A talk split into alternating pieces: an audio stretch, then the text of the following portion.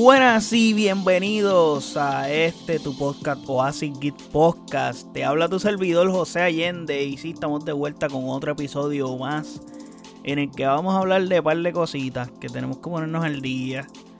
Y bueno, han sido unas semanas interesantes, han sido días interesantes donde ha habido varios temas en los que hay que hablar y voy a hablar de algunos de ellos en este episodio. So, pero antes de eso, recuerden no olvidar que hay que seguir este podcast en las redes sociales, gente. Tienen que seguirme en Oasis Geek PR y recuerden que también está el website oasisgeekpr.com donde ahí puedes escuchar todos los episodios de este podcast y también están todas nuestras redes como Facebook, Instagram, Twitter y también está Twitch y YouTube, que no hay contenido ahí todavía como tal. Yo creo que en YouTube hay, pero son cosas viejas. Pero pronto estaré subiendo contenido ahí, porque estoy preparando unas cositas para empezar a hacer el streaming, que llevo tiempo diciendo que lo voy a hacer, no lo he hecho, pero es que estoy haciendo unas pruebas, etcétera, pero viene, eso va a venir. So, ten atento porque estoy preparando algo bien nice para eso para que quede bien chulo y bien, bien en la madre, mano. Quiero, quiero que esos streams queden bien, bien, bien de verdad. So, yep, en eso andamos. Así que vamos a darle, gente. Tengo que hablar de un par de temas. Eh, voy a comenzar con uno de deporte como tal, porque quiero hablar de esto porque me pareció interesante lo que estuve presenciando aquí. Y es que pues salió MLB The Show, comenzó la temporada de grandes ligas a su vez también. Y pero voy a hablar no voy a hablar más de la no, no voy a hablar de la temporada per se. Voy a hablar más del juego y es unas como unas primeras impresiones. He jugado bastante poco, pero eh, les tengo que decir que jugué MLB The Show. Ok. ¿Por qué quiero hablar de esto? Porque pues tengo una referencia en la que quiero hacer una comparación y me parece interesante hacerla. En el que yo tengo el PlayStation 5 y tengo el Xbox Series S. ¿Ok? Como todos saben o los que no saben, pues existe Game Pass y el juego de MLB The Show está Day One en Game Pass. ¿Qué sucede? Al estar en Game Pass, pues yo, ¿qué yo pensé? Yo dije, caramba, pues si el juego va a estar en Game Pass, pues no lo voy a comprar. El, o sea, MLB The Show 22 no lo voy a comprar, lo voy a jugar en Game Pass si tengo el Xbox. Pues, ¿qué sucede? Haciendo la comparativa del juego anterior de MLB The Show 21, que sí lo jugué en PlayStation 5, yo lo compré Day One. Eh, y viendo la gráfica, viendo cómo es el juego, etcétera, pues sí hay mucha diferencia en cómo se ve el juego en cada consola. El 22 pues tiene un downgrade per se. Entonces, recibe ese downgrade, pero ¿qué sucede? Aparte de ese downgrade, como que el juego se siente bien distinto. Eh, no, no, no, no, no, corre igual que en, el PlayStation 5. Y es claro. Pero obviamente quería hacer la comparativa por el hecho de que yo quería verlo personalmente. Bueno, es lo mismo que te lo digan, a, a que te cuenten, a tú tener la experiencia propia. Y ya que tengo un hardware menos poderoso que el otro, es como que quería ver si realmente la diferencia era notable o no, porque a veces ni te das cuenta de esas cosas. Y realmente tú, ¿cómo te puedo decir? Para un jugador bastante casual sí puede ser que ni se percate. Pero yo me percate, o sea, me doy cuenta, se ve distinto, o sea, visualmente se nota. Eh, Sigue viéndose espectacular el juego, sigue viéndose muy bien, pero se nota bastante la diferencia. Y inclusive de cómo corre el juego se nota también. Se nota muchísimo. Eso sí, siempre voy a expresar esto. Me gusta mucho más el control de Xbox. O sea, me gusta, es más ergonómico. O sea, el hecho de jugar MLB de hecho con el control de Xbox, siento que es mejor para mí que en el de PlayStation. Lo siento, pero así es. Pero a su vez diciendo eso mismo, pues no sé si yo, lo he expresado en este podcast o no, pero siempre es como que cuando tuve el Xbox, yo lo tuve reciente, o sea, lo tuve en esta Navidad, pues claramente el control de Xbox como que sí, es más ergonómico, pero la calidad del control no me gusta. O sea, entiendo, lo tengo ahora mismo en la mano, estoy tocándolo y la calidad del control de PlayStation es mejor. O sea, tiene materiales premium. Los botones tú los tocas y se sienten duraderos, se sienten bien. A diferencia del control de Xbox, como que tú le das un botón y como que se siente como muy plasticado, como que I don't know. No se siente good quality realmente, pero es más ergonómico, eso sí.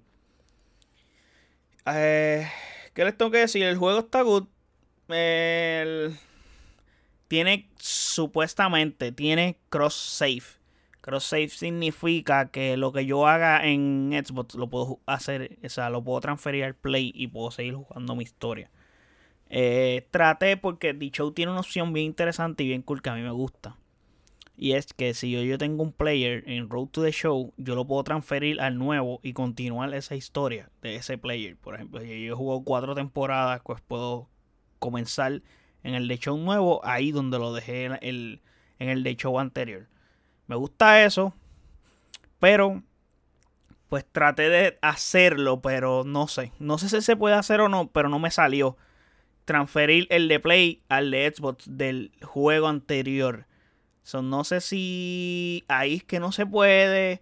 Pues ya yo linkeé las cuentas. básicamente es como que mi cuenta es una y tengo las dos consolas linkeadas. Traté, pero no pude. El asunto es que nada. Hice lo que pude ahí y comencé un Road to the Show nuevo. So voy por ahí, ya estoy en la Liga AAA. Me subieron, si no me equivoco, debería streamear este, porque en Liga AA jugué súper cabrón, de verdad, no sé. Jugué duro, defensivamente estoy medio flojo, estoy medio bacalao. Pero estamos ahí, creé un segunda base ahí para jugar una posición diferente. Siempre cojo jardineros y eso, pero ahora cogí un segunda base. Y, mano, en AA, como en 80 juegos, hice 30 honrones y como 100 RBI. O sea, estaba teniendo una temporada absurda. Y comencé lento, pero de momento el power de muñeco se puso ridículo. Obviamente es que desbloqueé cosas, que si sleeve, guantillas, este, bate. Todavía no tengo gancho. Y estoy eh, no quiero gastar dinero mío. Como que quiero seguir generando dinero de la moneda del juego para comprar gancho. Porque no quiero usar microtransacciones, que es lo que ese juego te incita a hacer. Y nada, he estado en esa. Ya me subieron a la Liga AAA y por ahí voy. Vamos a ver. Todavía estoy jugando en mi primera temporada. Y voy de poquito a poquito. Llevo como dos semanas jugando. Y el juego está nice. Pero repito, me gusta más la versión de PlayStation 5. Que es la del dicho anterior. Obviamente el dicho, este dicho pues probablemente sea mejor que el dicho anterior. Porque sí, hay mejoras en, en par de cositas.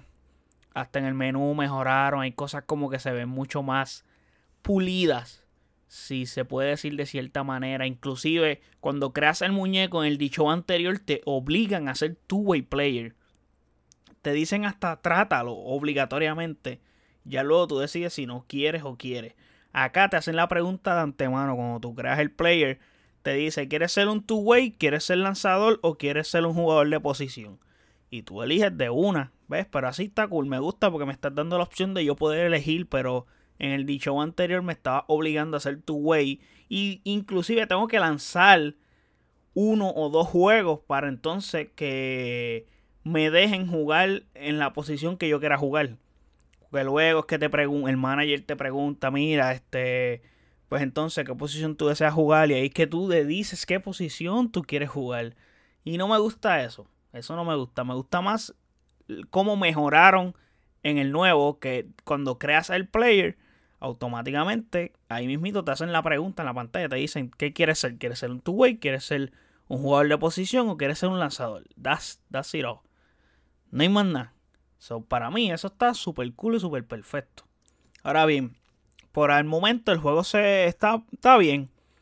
Está bien. Si tengo que seguir jugando para poder sacarle más cosas al juego de que podían aprovechar más, etcétera Creo que los NPC mejoraron bastante. Eh, hay algunas cinemáticas que son mejores en este juego que en el juego anterior. So, yep, este, entiendo que, que el juego per se es mejor. restándole lo del hecho de que estoy jugando en una consola menos poderosa y que sí tengo esas deficiencias en las que no me encontraba en el PlayStation 5. Pero eso es parte del hardware. Eso no tiene nada que ver con el juego per se. El gameplay del juego está espectacular y es mejor que el del juego anterior. So, es un upgrade en ese sentido. Ahora bien, terminando con este tema, quiero hablar de una película que la tuve en mis menciones honoríficas, si no me equivoco, de mi top de las películas más esperadas de este año. Y es de Fantastic Beasts, Secretos de Dumbledore. Ok, ok, ok, ok. Ay, ay, ay. Ya yo vi la película la semana pasada, la vi el jueves. Entiendo que, wow, yo no iba un jueves santo al cine desde Batman v Superman. Eso fue en el 2016, si no me equivoco. van alrededor de 6 años. Wow, 6 años. Ahora que los analizo, 6 años es un cojón. Y para mí eso fue hace poco. Pero, a su vez, como que cuando yo fui a ver Batman v Superman en el 2016, eh, te puedo decir que el cine estaba mega explotado. Pero yo fui a un cine súper normal.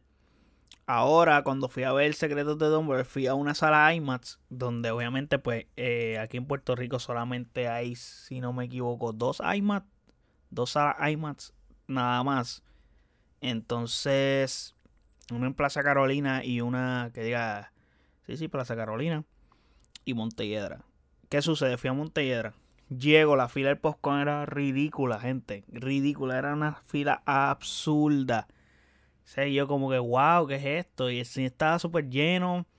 Había muchas personas mayores, me sorprendió. Y fui a una tanda temprano, o sea, relativamente temprano. Fui a las 2 de la tarde. Porque fui literalmente la primera tanda que había de IMAX en el día. Entonces, pues nada, todo cool. Este, voy a ver la película entiendo, para hablar de la película per se, que de las tres películas de Fantastic Beasts, esta es la mejor para mí. Esta es la mejor, pero aún así, esta saga no despega, mano. Siento que no despega por el hecho de que. ¿Qué te puedo decir? Como que. Ok, pasan cositas. No pasa. O sea, es como que. Vuelvo y repito lo que he dicho anteriormente en Harry Potter porque es la referencia que les podemos tener, porque es de este mundo y de este universo. En Harry Potter, en cada película trataba de algo. Había una historia que contar en cada película. Eh, por ejemplo, la primera película, la, la, piedra filosofal, trataba de la fucking piedra filosofal. Y tenía una historia basada en la piedra filosofal. Obviamente ahí se estaban sentando las bases de Lord Voldemort, de la historia de Lord Voldemort, etcétera, el innombrable, bla bla bla. En la segunda película, eh, La Cámara de los Secretos, Chamber of Secrets, que se abrió la Cámara de los Secretos y etcétera, y la historia es basada a eso, pero por debajo del radar se sigue contando la historia principal, que es la que va a tener el megaclímax al final de la saga. Ya para la última dos películas, que fue el último libro dividido en dos pedazos. Pero tenía su propia historia. Acá en Fantastic Beasts no está ocurriendo eso. Y es un problema grande. Bueno, inclusive hasta en Avengers pasa.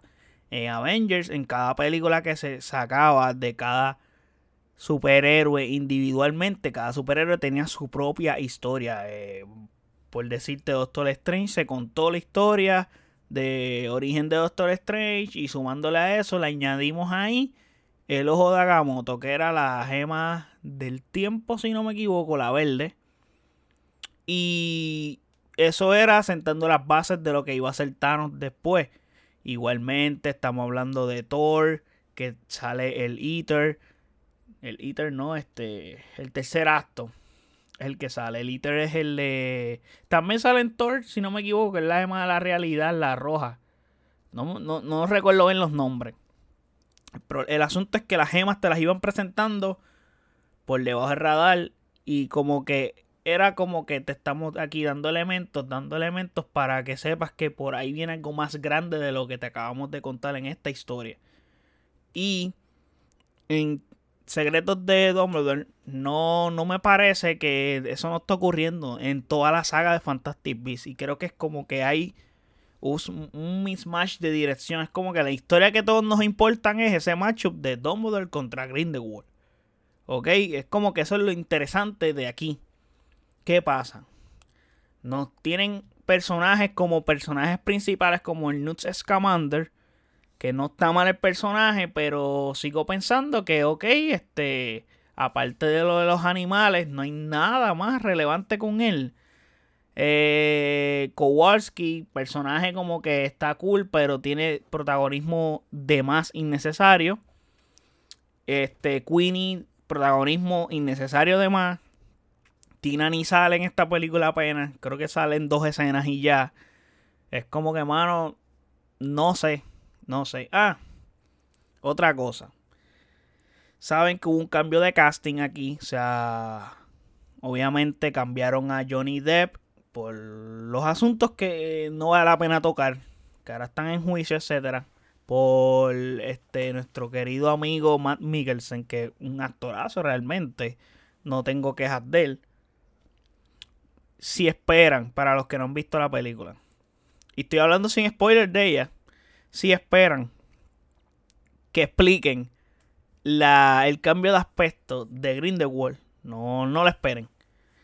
La película te hace, o sea, es como que ignora por completo que Grindelwald es distinto físicamente. O sea, lo ignora por completo.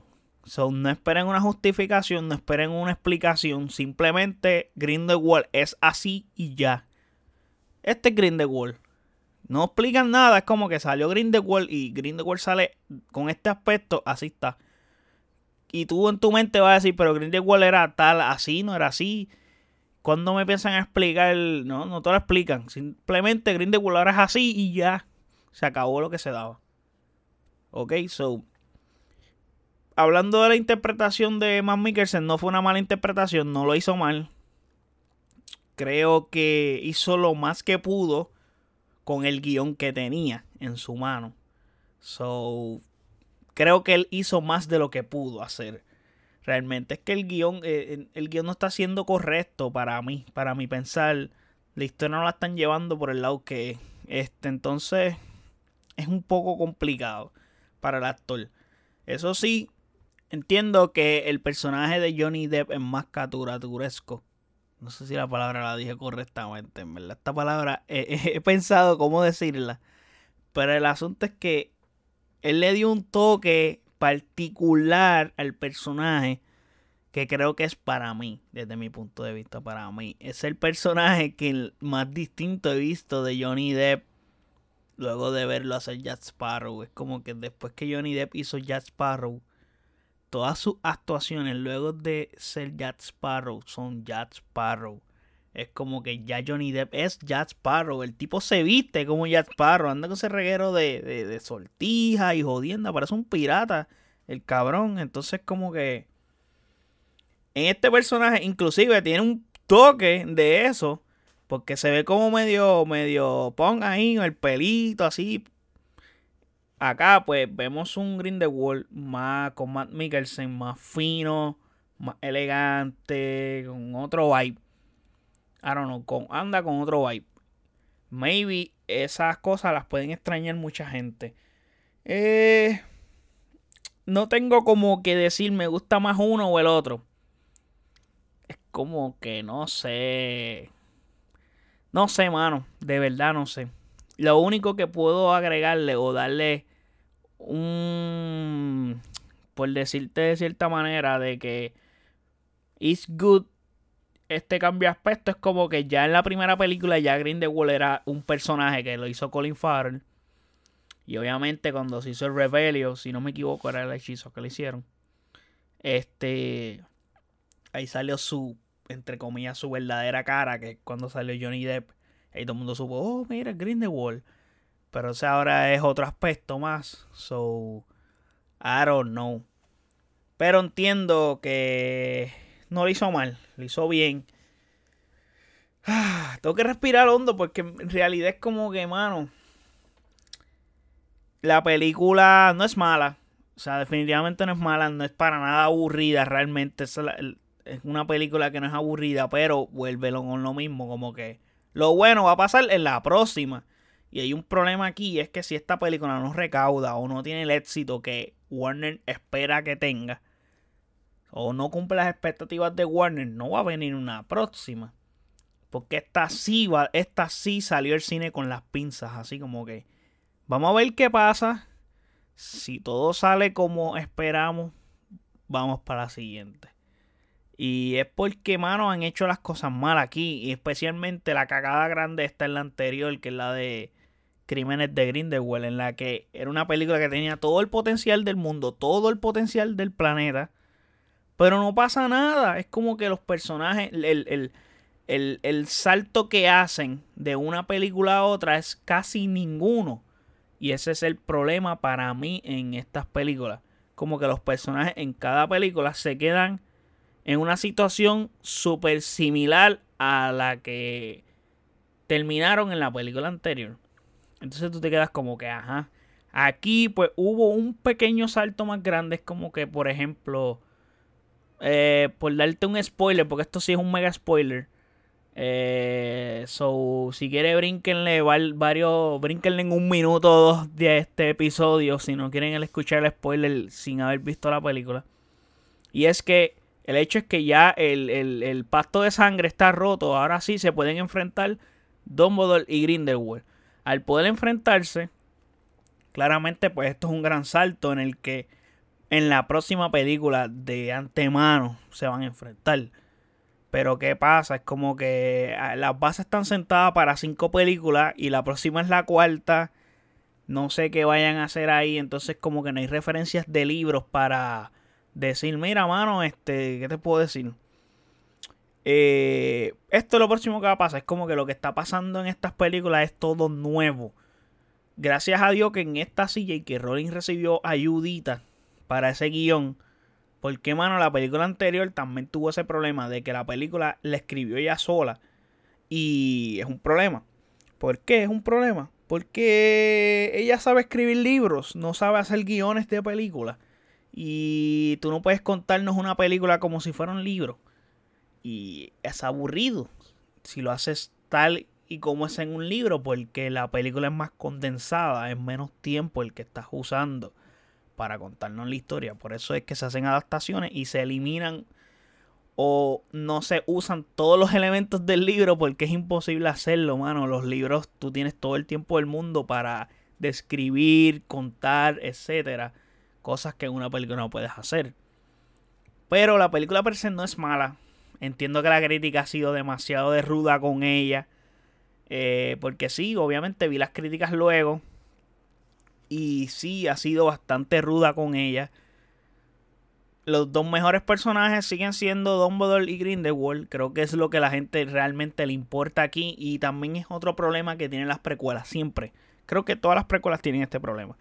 Ya tú conoces el, de, el final. Pero el problema mayor es que... Ese. Ya sabes el final, ya sabes lo que va a pasar. Y entonces, al, ya tú sabes lo que va a pasar. Tú sabes que Dumbledore se va a enfrentar con Grindelwald y Dumbledore le va a ganar. Y le va a quitar la varita de Sauco. O sea, es como que eso ya tú sabes que va a ocurrir porque Dumbledore en las películas de Harry Potter tiene la varita de Sauco. Y, y eso está hasta en el libro de, de Deadly Hallows te lo dicen, que ellos tuvieron una batalla épica, etcétera, la batalla más épica de magos en la historia, bla, bla, bla. Entonces, y eso tú lo sabes.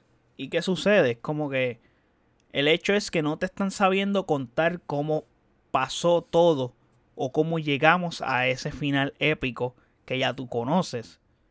Y ahí es donde están fallando gravemente. Entonces, pues, mano, ¿qué te puedo decir? Y no es que está siendo totalmente un desastre. Pero para lo épico que es esto, y para lo grande que es Harry Potter y el mundo mágico, pues sí está siendo bastante... ¿Cómo podría decirte? No está siendo no estás llenando las expectativas o mínimo no las estás cumpliendo en el mínimo rango. La gente sigue estando defraudada con lo que está viendo. Y eso es un problema realmente. Pero la película per se no es mala. Como les dije, no es mala. Les recomiendo que la vean, pero sí es como complicado que tres películas y no despegues. Pero lo pienso, es la mejor de las tres para mí. Es la mejor de las tres, la más entretenida. Hay cosas un poco ilógicas aquí, pero no quiero entrar en spoiler porque ya que aquí estoy hablando de varios temas, no quisiera hablar de spoiler como tal aquí para que puedan continuar escuchando el episodio bien. Que les dije un spoiler por ahí, pero literalmente creo que usé los dos minutos completos de lo que iba a decir. Ahora vamos a Marvel. Y tengo que hablar del trailer que se estrenó ayer de Thor, Love and Thunder, que la gente estaba esperando. Es una película que sale en julio. Y es una película en la que no habíamos visto nada. Y para hacer una película que falta tan poco para que salga, porque estamos en abril, so literalmente faltan dos meses y medio. Maybe, sí, dos meses. Julio, exacto, faltan dos meses y medio, lo dije bien. Ok, estoy aquí, me quedé pensando como que, ok, julio. Y es como que por poco brinco julio y lo pongo antes de junio. Es un revolú mentalmente mío, pero pichén. El asunto es que salió el trailer de Thor Love and Thunder. Y tengo que decir que el trailer es una mierda. sí, mano, es un, es un teaser, ok. Es un teaser, pero mano, es como que Thor es un personaje que a mí no me encanta. Tengo que ir por ahí. Por lo menos, este es a gusto personal, no me encanta. Eh, las películas de Thor no son las mejores para mí los que siguen este podcast desde el principio, hay un top que yo hice de las mejores películas, como que de todas las películas de Marvel en ese momento, en el que yo puse Thor Ragnarok bien a lo último. O sea, Thor Ragnarok no recuerdo qué número lo puse, pero estaba para allá. En las peores 5 o 6 estaba allá. Me mataron, me dijeron que yo era un loco, etcétera. Para mí esa película es un desastre, es horrible, es como que y, quiero decir esto antes de tocar el trailer, porque quiero desmenuzar un par de cositas de él. Aunque el trailer está mal, pero tiene más bien de que el trailer no nos dice mucho o no nos enseña casi nada. Más bien tiene bastante easter eggs y es como que hay que interpretar mucho de lo que nos enseñan. Pero quisiera explicar lo de Thor Ragnarok y es que el asunto es que, ok, Thor, las primeras dos películas de Thor son aburridas. Todos lo sabemos. Para mí yo creo que la mejor de las tres era la primera. Que a pesar de que era una historia de origen que no es tan... Yo entiendo que a largo plazo tiene mayor valor para mí esa película, la primera de Thor. ¿Por qué? Porque no sé, como que la historia, al yo verla más veces y verla al pasar el tiempo, como que digo, coño, esta película realmente no es tan mala como me pareció la primera vez que la vi. Y más ahora que conozco un poco más de cada personaje, sé más de ellos, como que ahora para mí tiene valor hoy verla. Y me parece más interesante la historia de origen de Thor en esta película, en la primera. La segunda, yo creo que nadie se acuerda de ella, nadie le interesa, nadie le importa. Son, ni voy a hablar de ella. Entonces, como que de ser un personaje súper serio y aburrido, en Ragnarok pasó a todo lo opuesto. Es súper alegre, súper chistoso y es una parodia, dude. Es como que me enoja el hecho de que fucking Ragnarok es un apocalipsis. O sea, es algo serio, ven. O sea, como que... Y esto lo tomaron como un vacilón. O sea, es como que el apocalipsis de un, un pueblo entero es un fucking vacilón en la película. O sea, Hulk. Me da vergüenza ver a Hulk como sale en esta película. Es como que Hulk es un chiste.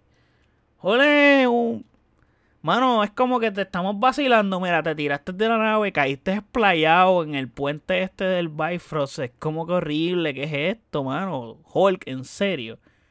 Este, Hulk enseñando el fundillo.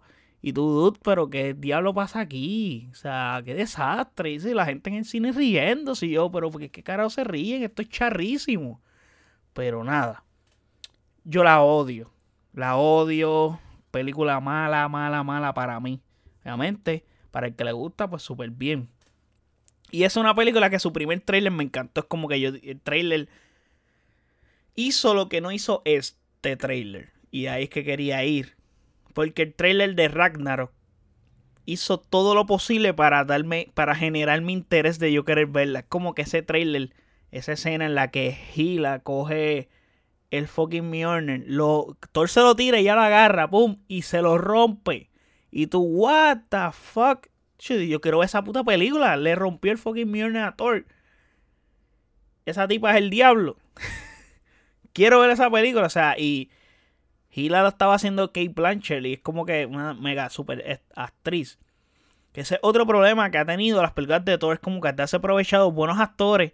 Has casteado actores buenísimos. Inclusive en esta vas a tener a Christian Bale como villano. Que voy a hablar de él en el trailer. Que no salió.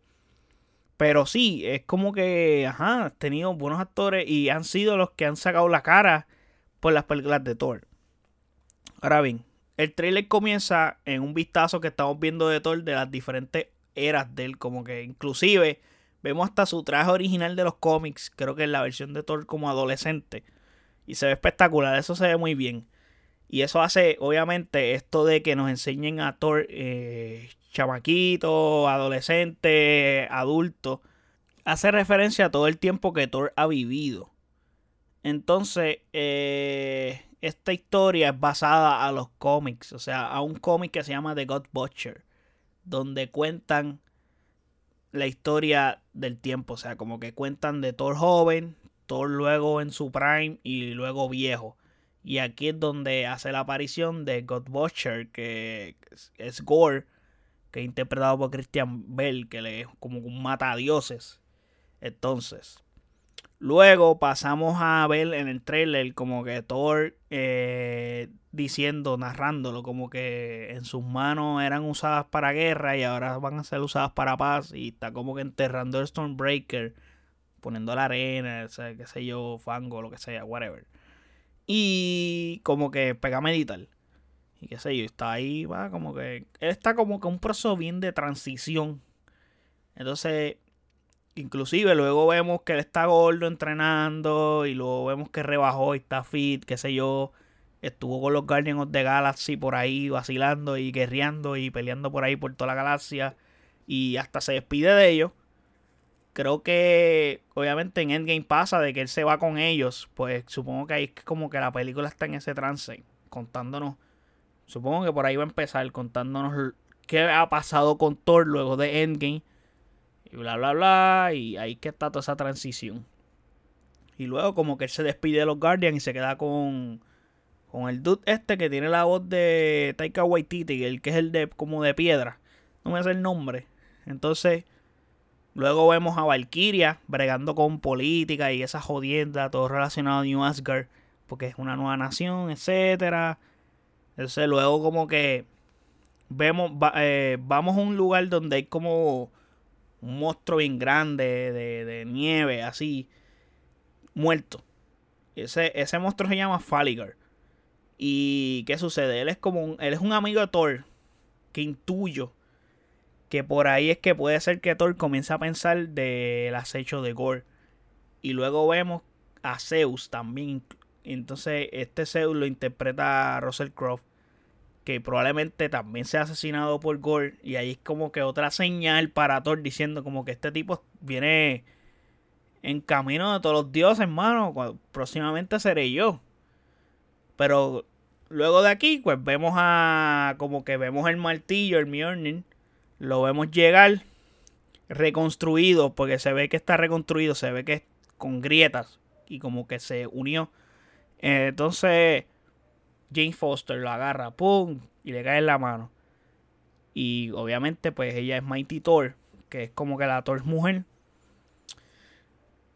Esta escena, que creo que es lo más determinante aquí, y ya esto se sabía, o sea, es como que lo que vimos, parte de lo que vimos ya lo sabíamos, de que si Jane Foster iba a ser Mighty Thor. Eh, sabíamos de la presencia de Gore. Obviamente, Gore no lo enseñan aquí, pero es como que te dan uno, unas pistas de referencia a él. Dios es muerto. So, yeah, es como que Gore va por ahí y va en camino a Thor, probablemente. Entonces, como que para darle contexto a lo de Mighty Thor, ok, en los cómics, Jane Foster le da cáncer. Y luego de que Thor sea indigno del Mjolnir, Jane Foster es la única que pudo ser capaz de levantar Mjolnir y a su vez adquiriendo sus poderes. Y eso pasa en un cómic que es relacionado con los Avengers con X-Men, donde los buenos se convierten en malos y los malos se convierten en buenos y pasa un despingue cabrón y ella es la que tiene que sacar la cara. Y ajá. Inclusive yo creo que hasta muere, si no me equivoco, por... Porque, mano, no pudo durar tanto tiempo con los poderes, etcétera, como que su cuerpo no lo aguantó. Si no me equivoco, así es que ocurre la historia en los cómics. Pero entiendo que la llegada de Gore significa que hará, hará falta dos Thor, una jodienda así, porque es lo único que puedo encontrar como explicación la aparición de Mighty Thor en esta película. Que hay que ver cómo nos justifican de que ella aparezca. Y Gore no es cualquier villano. Y aparte, el aspecto de Gore no, no ha sido enseñado, pero han ha habido filtraciones en las que lo cambiaron un poco por el hecho de que quieren que Christian Bale tenga un poco de más, ¿cómo se podría decir? Más contacto con los otros actores y más este interacción. Y obviamente tú contrataste a fucking Christian Bale, tú necesitas la actuación de él. Eso es lo que tú necesitas en tu película su interpretación porque él es un gran actor. tú quieres que luzca y obviamente es necesario que lo haga y Marvel tiene que aprender a darle cariño a los villanos. Porque siempre los villanos como que los de Marvel son bastante flojos, aunque últimamente han mejorado eso en parte porque lo hicieron bien con el Duende Verde y con los villanos en No Way Home como que mejoraron todo lo que habían hecho mal ahí y con Thanos fue espectacular. Loki ha sido muy bien como villano. So, han tenido sus altas en ciertos modos. Pero, aún así, espero que lo hagan bien y no desaprovechen ese casting de Christian Bale, que un mega actor, hermano, es uno de los mejores actores de nuestra generación. Como que Christian Bale fue Batman. fue Batman y ha hecho un montón de papeles espectaculares, hermano aparte de él, obviamente el, su más conocido como Batman, pero Christian Bale es una bestia, o sea, si tú lo tienes ahí, tienes que aprovecharlo. Pero el trailer per se es como que eh, no me enseñas nada realmente, es como que eso que yo les conté es como que lo que pude interpretar de todo lo que vi. Solamente es como que dándonos un recap de, ok, Thor pasó por esto, pasó esto, pasó esto, pasó esto y Thor está aquí. Nada, luego le enseño más. Y ya. La película, el asunto, como les dije, Ragnarok ocurre al, cosas en el trailer. Inclusive en, el trailer de Thor Ragnarok, cuando se cuando enseñan a Thor enfrentándose a, a Hulk, como que, diablo, van a pelear estos dos. Y de verdad, ahora sí. Y dices, puñeta, esto es algo que yo quería ver. Acá no pasa nada que me diga, diablo, esta película la quiero fucking ver ya. No es como cada trailer que sale de Doctor Strange que me emociona una cosa ridícula y yo digo, diablo, esta película va a ser bien cabrona. Inclusive cuando yo vi el trailer de Doctor Strange en la segunda escena post crédito de eh, Spider-Man, que literalmente el trailer lo presentan ahí, el de Doctor Strange, es como que yo dije, lo dije en el cine con las personas que yo andaba, les dije, esa película va a ser siete veces mejor que la que acabamos de ver. Y la que acabamos de ver está brutal, que es No Way Home. Brincando a No Way Home, ya que la mencioné, aquí tengo la película física de Spider-Man No Way Home que salió el martes pasado. Eh, fui a buscar el Steelbook, no tuve el éxito que esperaba. So, nada, la compré 4K regular el disco regular y nada, estuve viéndola, vi un par de cositas y wow, me, me, emocioné igualmente como cuando la vi por primera vez en el cine. Inclusive tiene, aquí dice que tiene 80 minutos de bonus content. No los he visto todos. Eh, vi solamente como que las entrevistas de los villanos, las entrevistas de los tres Spider-Man. Pero no, no hay, no hay como que nada destacable que hablar. So, ya, pues como que, ajá. Solamente creo que como easter egg, que cuando se abren las grietas, sí sale Craven de El Cazador. Y que sale Scorpion, que son villanos que no han salido en Spider-Man. en esas siluetas del multiverso, pero aparte de como que no enseñan nada más adicional que no haya visto ya. Entonces, pues sí, esa es la que hay, gente. Y por último, quiero decirles que creo que yo jodo mucho con este tema, pero es que, mano, Batman. Tengo que hablar de Batman y es que Batman ya sale en HBO Max, so para los que no la hayan visto, por favor corran y vayan a verla. Está en HBO Max, so si pagas el, o sea, si pagas el servicio, no pierdes nada en ver la película ahí y la vas a disfrutar, de verdad. Es un peliculón. Espero conseguir el steelbook de esa película que sale en mayo. Esa sí la quiero. Quiero el steelbook de esa fucking película. So voy a tratar. Ya creo que el pre-order lo puedo hacer. So voy a tratar de hacerlo. So para el que quiera, ya saben que pueden buscar. No les voy a decir la fuente porque obviamente a mí no me pagan por eso. Solamente les digo que busquen para el que lo quiera. Pero nada, gente, hasta aquí este episodio. Que hablé de par de cositas y par de temas aquí interesantes.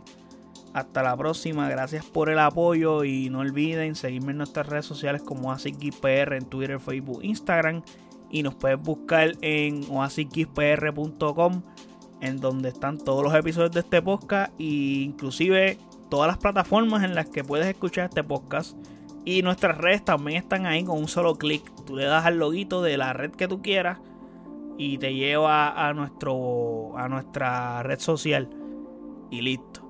So, gente, hasta la próxima. Chequeamos. Gracias. Bye.